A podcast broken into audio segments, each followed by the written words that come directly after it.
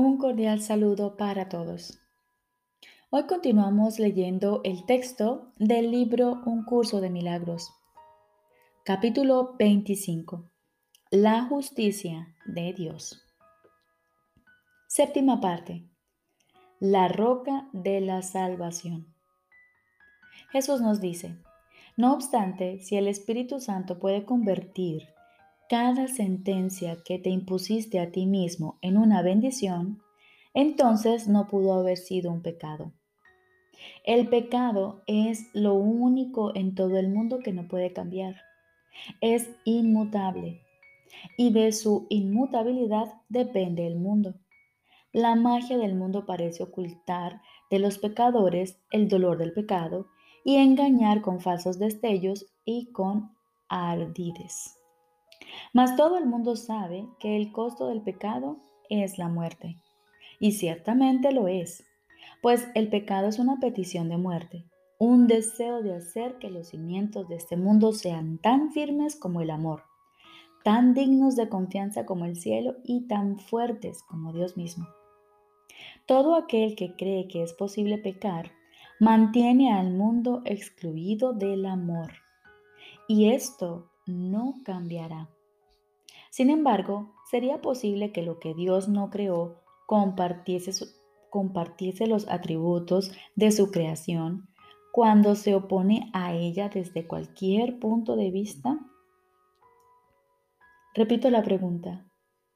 ¿Sería posible que lo que Dios no creó compartiese los atributos de su creación cuando se opone a ella desde cualquier punto de vista?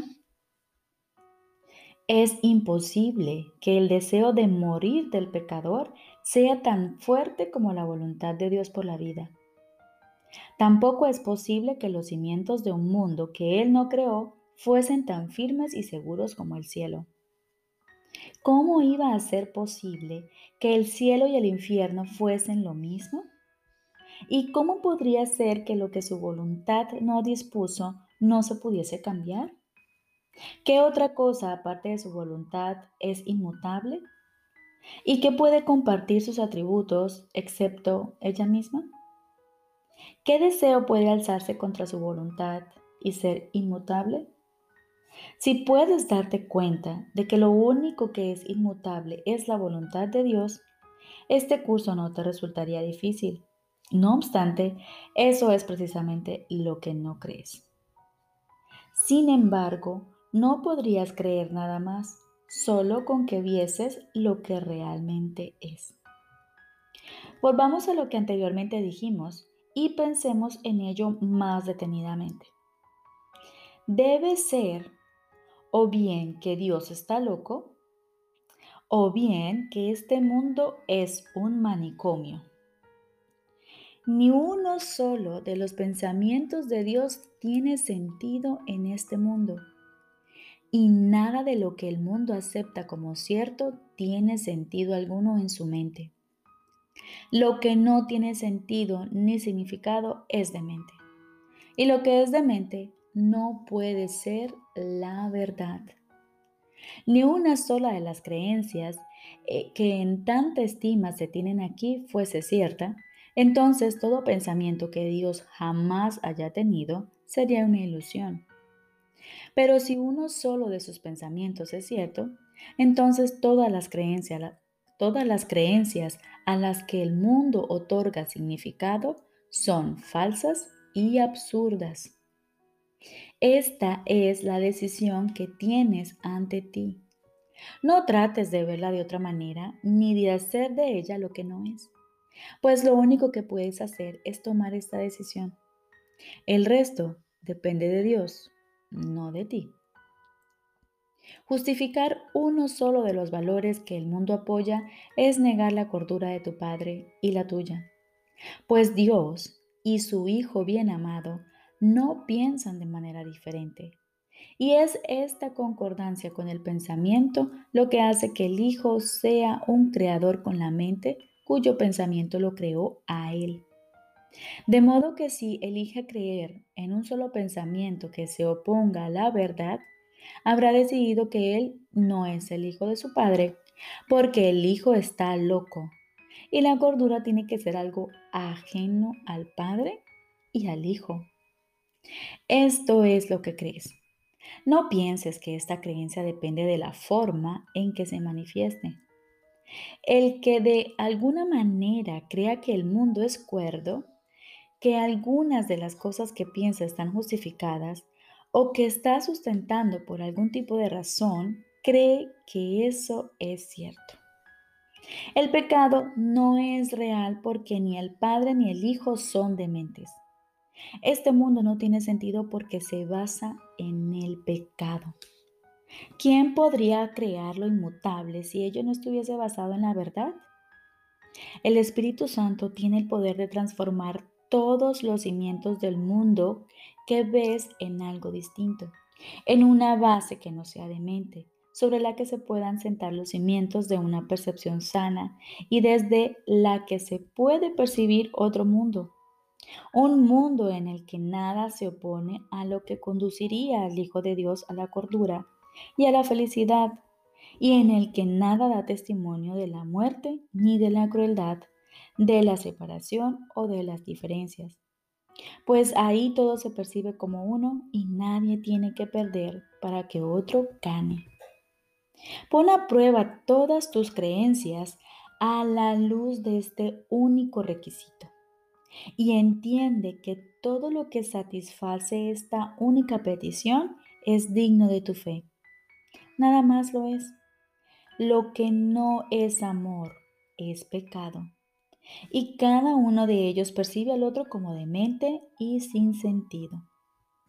El amor es la base de un mundo que los pecadores perciben como completamente demente, ya que creen que el camino de ellos siguen, que el camino que ellos siguen es el que conduce a la cordura. Mas el pecado es igualmente demente a los ojos del amor, que dulcemente prefiere mirar más allá de la locura y descansar serenamente en la verdad. Tanto el amor como el pecado ven un mundo inmutable de acuerdo a cómo cada uno define la inalterable y eterna verdad de lo que eres. Y cada uno refleja un punto de vista de lo que el Padre y el Hijo deben ser para que ese punto de vista sea significativo y cuerdo. Tu función especial es aquella forma en particular que a ti te parece más significativa y sensata para demostrar el hecho de que Dios no es demente. Repito, tu función especial es aquella forma en particular que a ti te parece más significativa y sensata para demostrar el hecho de que Dios no es demente. El contenido es el mismo, la forma se adapta a tus necesidades particulares y al tiempo y lugar concretos en los que crees encontrarte y donde puedes ser liberado de dichos conceptos, así como de todo lo que crees que te limita. El Hijo de Dios no puede estar limitado por el tiempo, por el espacio, ni por ninguna cosa que la voluntad de Dios no haya dispuesto. No obstante, si se cree que lo que su voluntad dispone es una locura, entonces la forma de cordura que la hace más aceptable para los que son dementes requiere una decisión especial. Esta decisión no la pueden tomar los que son dementes, cuyo problema es que sus decisiones no son libres, ni las toman guiados por la razón a la luz del sentido común.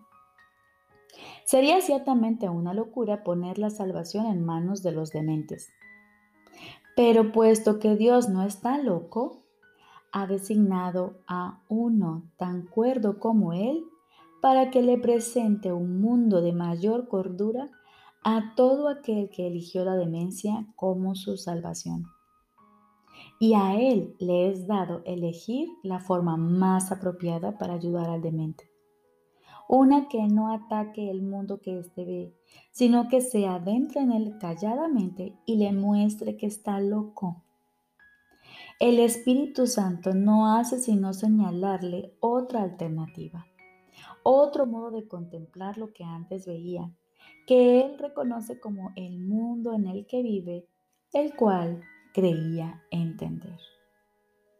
Ahora él tiene que poner todo esto en tela de juicio, pues la forma de la alternativa es una que no puede negar, pasar por alto ni dejar de percibir completamente. La función especial de cada uno está diseñada de modo que se perciba como algo factible, como algo que se desea cada vez más a medida que se le demuestra que es una alternativa que realmente desea. Desde esta perspectiva, su pecaminosidad, así como todo el pecado que ve en el mundo, tienen cada vez menos que ofrecerle. Y por fin llega a entender que todo ello le ha costado su cordura y que se interpone entre él y cualquier esperanza de volver a ser cuerdo. Puesto que tiene un papel especial en la liberación de todos sus hermanos, no se le deja sin la posibilidad de escapar de la locura. Sería tan inaudito que se le excluyese y se le dejase sin una función especial en la esperanza de paz, como lo que sería que el padre ignorara a su hijo y lo pasase de largo sin ningún miramiento.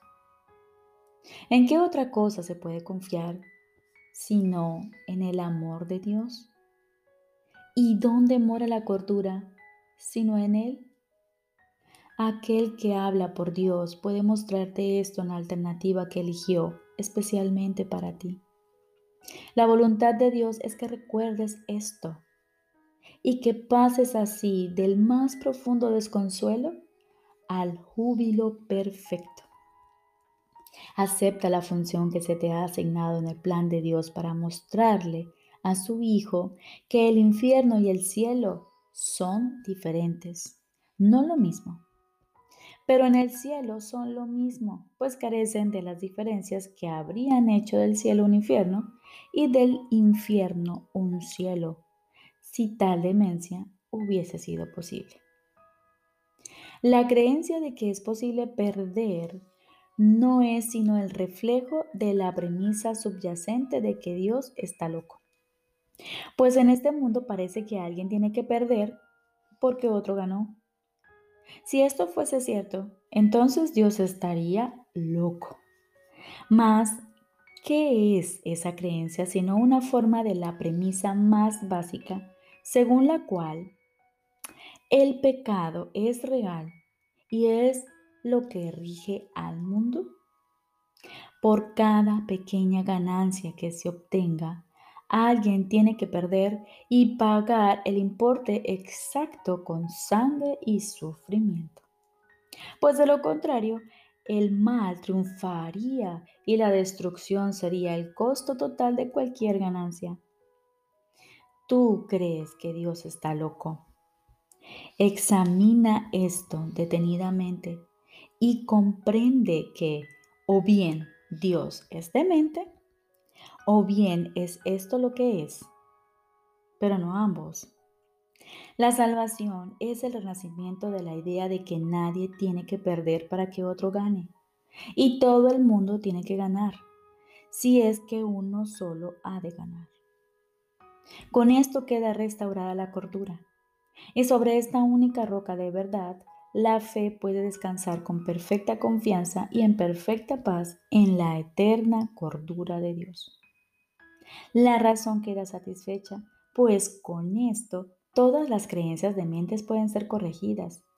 Y si esto es verdad, el pecado no puede sino ser imposible. Esta es la roca sobre la que descansa la salvación, el punto estratégico desde que el Espíritu Santo le confiere significado y dirección al plan en el que tu función especial tiene un papel que jugar pues aquí tu función especial se vuelve íntegra, porque comparte la función de la totalidad. Recuerda que toda tentación no es más que esto, la creencia descabellada de que la locura de Dios te, devolvería la cordura y te daría lo que quisieses y de que o tú o Dios tenés que perder frente a la locura porque vuestros objetivos son irreconciliables. La muerte exige vida, pero la vida no cuesta nada. Nadie tiene que sufrir para que la voluntad de Dios se haga. La salvación es su voluntad porque tú la compartes con Él. No es solo para ti, sino para el ser que es el Hijo de Dios. Este no puede perder, pues si pudiese, ello supondría una pérdida para su Padre. Y para Él, la pérdida es imposible. Y esto es cuerdo, porque es la verdad.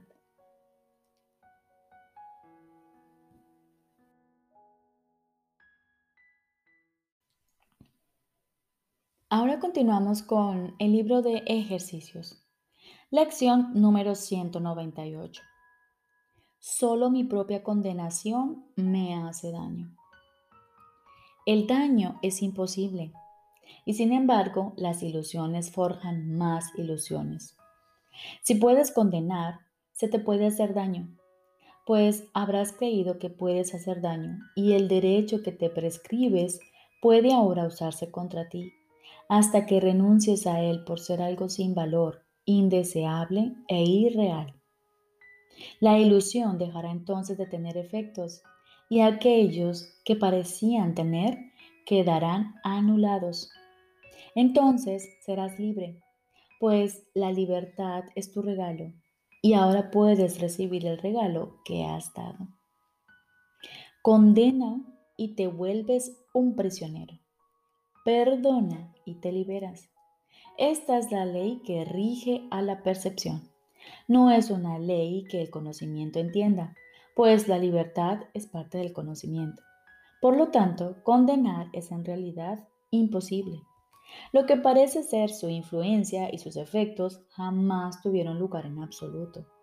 No obstante, tenemos que lidiar con ellos por un tiempo como si en realidad, como si en realidad fuesen o hubiesen tenido lugar. Las ilusiones forjan más ilusiones, excepto una, pues el perdón es la ilusión que constituye la respuesta a todas las demás ilusiones. El perdón desvanece todos los demás sueños y aunque sí es un sueño, no da lugar a más sueños. Todas las ilusiones, salvo esta, no pueden sino multiplicarse de mil en mil. Pero con esta, a todas las demás les llega su fin. El perdón representa el fin de todos los sueños ya que es el sueño del despertar. No es en sí la verdad. No obstante, apunta hacia donde ésta se encuentra y provee dirección con la certeza de Dios mismo. Es un sueño que el Hijo de Dios despierta a su ser y a su Padre sabiendo que ambos son uno. Es un sueño en que el Hijo de Dios despierta a su ser y a su Padre sabiendo que ambos son uno. El perdón es el único camino que te conduce más allá del desastre, del sufrimiento y finalmente de la muerte. ¿Cómo podría haber otro camino cuando este es el plan de Dios?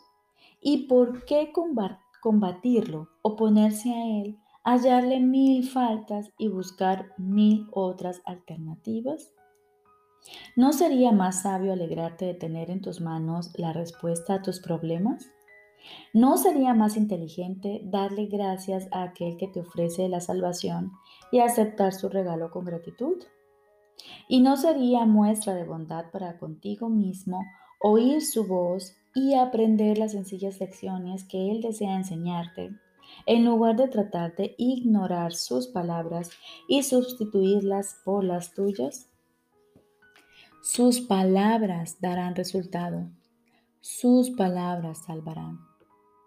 En sus palabras yace toda esperanza, bendición y dicha que jamás se puede encontrar en esta tierra.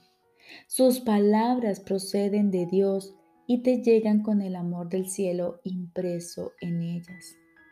Los que oyen sus palabras han oído el himno del cielo. Pues estas son las palabras en las que todas las demás por fin se funden en una sola. Y al desaparecer esta, la palabra de Dios viene a ocupar su lugar, pues entonces será recordada y amada. En este mundo parece haber diversos escondrijos donde la piedad no tiene sentido y el ataque parece estar justificado. Mas todos son uno, un lugar donde la muerte es la ofrenda que se le hace al Hijo de Dios, así como a su Padre. Tal vez pienses que ellos la han aceptado, mas si miras de nuevo allí donde antes contemplaste su sangre, percibirás en su lugar un milagro. Qué absurdo creer que ellos podían morir. Qué absurdo creer que podías atacar.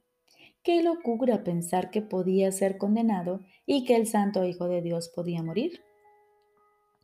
La quietud de tu ser permanece impasible y no se ve afectada por semejantes pensamientos ni se percata de ninguna condenación que pudiera requerir perdón.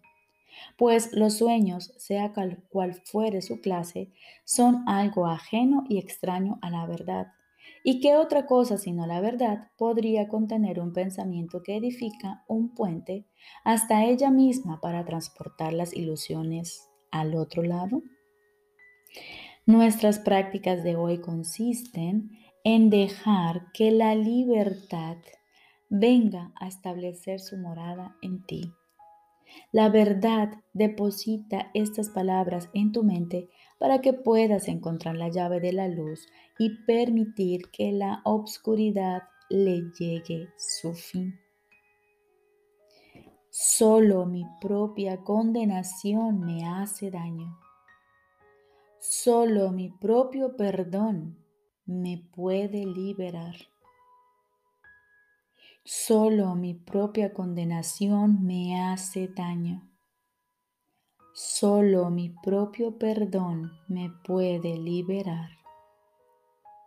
No olvides hoy que toda forma de sufrimiento oculta algún pensamiento que niega el perdón y que el perdón puede sanar toda forma de dolor.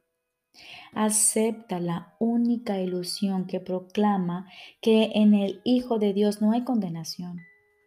Y el cielo será recordado instantáneamente. El mundo quedará olvidado y todas sus absurdas creencias quedarán olvidadas junto con él. Conforme la faz de Cristo aparezca por fin sin velo alguno en este sueño de perdón. Este es el regalo que el Espíritu Santo te ofrece de parte de Dios, tu Padre. Deja que el día de hoy sea celebrado tanto en la tierra como en tu santo hogar. Sé benévolo con ambos al perdonar las ofensas de las que pensaste que eran culpables y ve tu inocencia irradiando sobre ti desde la faz de Cristo. Ahora el silencio se extiende por todo el mundo. Ahora hay quietud allí donde antes había una frenética avalancha de pensamientos sin sentido.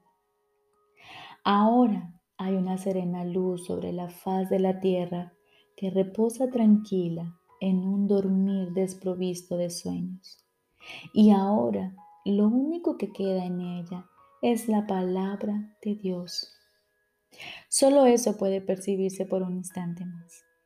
Luego los símbolos pasarán al olvido y todo lo que jamás creíste haber hecho desaparecerá por completo de la mente de Dios, de la mente que Dios reconoce para siempre como su único Hijo.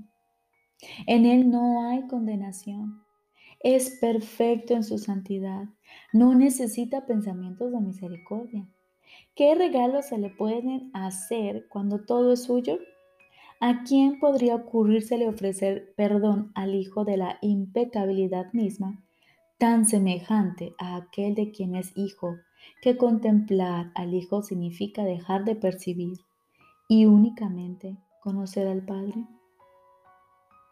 En esta visión del Hijo, tan fugaz que ni siquiera un instante media entre este singular panorama y la intemporalidad misma, contemplas la visión de ti mismo y luego desapareces para siempre en Dios. Repito, en esta visión del Hijo, tan fugaz que ni siquiera un instante media entre este singular panorama y la intemporalidad misma, contemplas la visión de ti mismo y luego desapareces para siempre en Dios. Hoy nos aproximamos todavía más al final de todo lo que aún pretende interponerse entre esta visión y nuestra vista. Nos sentimos dichosos de haber llegado tan lejos y reconocemos que aquel que nos trajo hasta aquí no nos abandonará ahora, pues nos quiere dar hoy el regalo que Dios nos ha dado a través de él. Este es el momento de tu liberación. Ha llegado el momento.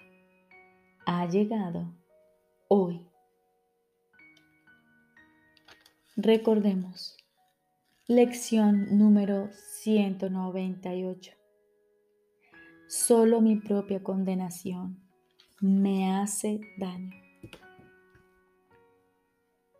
Hoy aquietamos nuestra mente y nos proponemos hacerlo en la mañana y en la noche. Y dedicamos unos minutos a unirnos con Dios y escuchar su mensaje, recordando que el perdón es nuestra salvación.